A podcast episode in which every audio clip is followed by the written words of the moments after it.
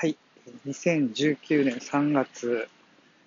7日木曜日、えー、今日で5日連続一応収録できてます。えー、今日は、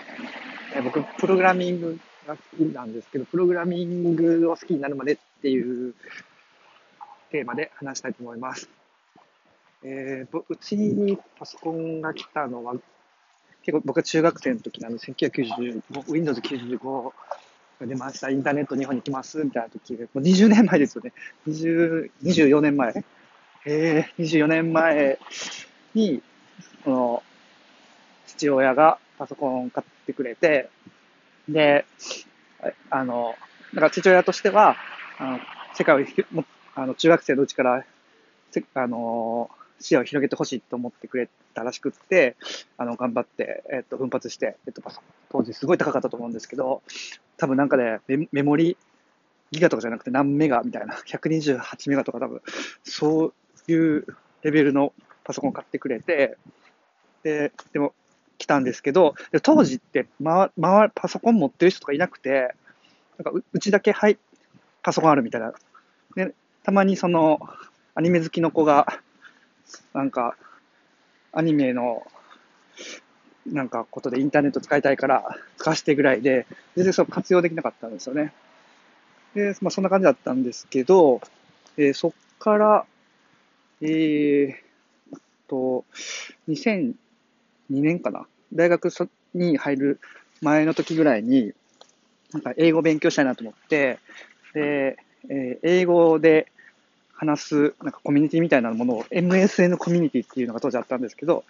それを使って、なんかチャットができるコミュニティみたいなのを作って、そこがなんかその能動的に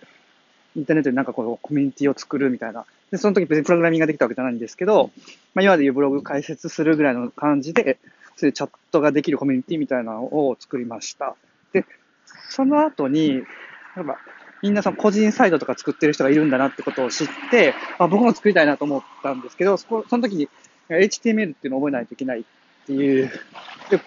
ふうに言われ、なんかあったんですけど、よくわからなかったですね。でも、たまたま、その時、マイクロソフトのワードを持ってて、で、なんか文章に保存ってあるじゃないですか。保存するの下に、なんか別名で保存とかあって、で、さらに下に、えー、ウェブ用で保存っていう、今でもあると思うんですけど、そういうボタンがあって、たまたま見つけたのかなんかもう覚えてないんですけど、20年以上前なんで。それ押したら、HTML になって、で、えっ、と、FFFTP っていうフリーソフト、無料のソフト使うことで、その、えー、ワードのファイルを HTML にして、あの、FFFTP にドラッグドロップすると、サイトが解説できると。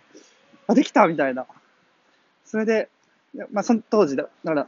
まあ、プログラミング書かずにホームページを作ってわ楽しいみたいな。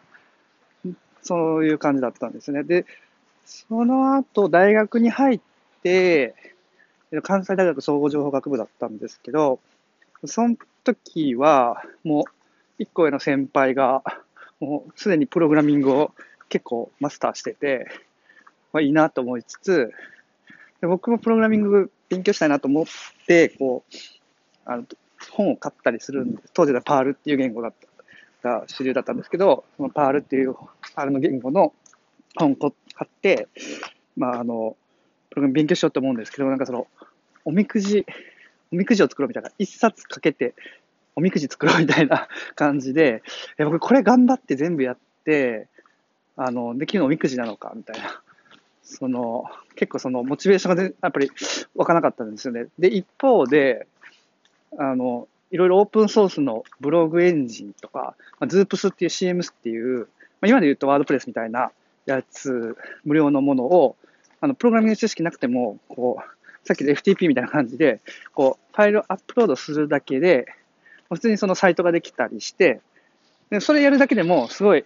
当時は、すごい喜ばれたんですよね。なんか、僕がプログラミング勉強して、おみくじ作っても、誰が喜ぶのかちょっとよくわかんないんですけど、多分あんまりその喜ぶ人っていないと思うんですけど、そのプログラミングじゃなくて、えー、そのありものを使って、えー、ドラッグアンドドロップするだけで、FFFTP にドラッグアンドドロップするだけで、えー、なんていうの、ドラッグするだけで、こう人に喜ばれると。今これ話せと思ったんですけど、やっぱこれ今もそ近いなと思いますよね。その、あんまりそのプログラミングを極めるというより、まあ、最低限のプログラミングを、知識を持って、えー、で、まあ、最短ルートで、その人の役に立つみたいなことを、まあ今も結構、そういうポジション、ぼ僕よりもっとプログラミングができる人がいっぱいいるんで、で、プログラミングが、その、なんか皆さんのやりたいことを要件定義して、で自分ででコード書くこともあれば、結構コアなものは他の信頼できるメンバーに、えー、任せるっていうか、バトンタッチして、でチームで何か作るっていうのが多いんです。ちょっと今日はすごい、ちょっとこの後まだ続きがいっぱいあったんですけど、まあ、すでに6分経ってしまったので、ちょっと、えー、っと、続きは次回にしたいと思います。今日も聞いていただきありがとうございました。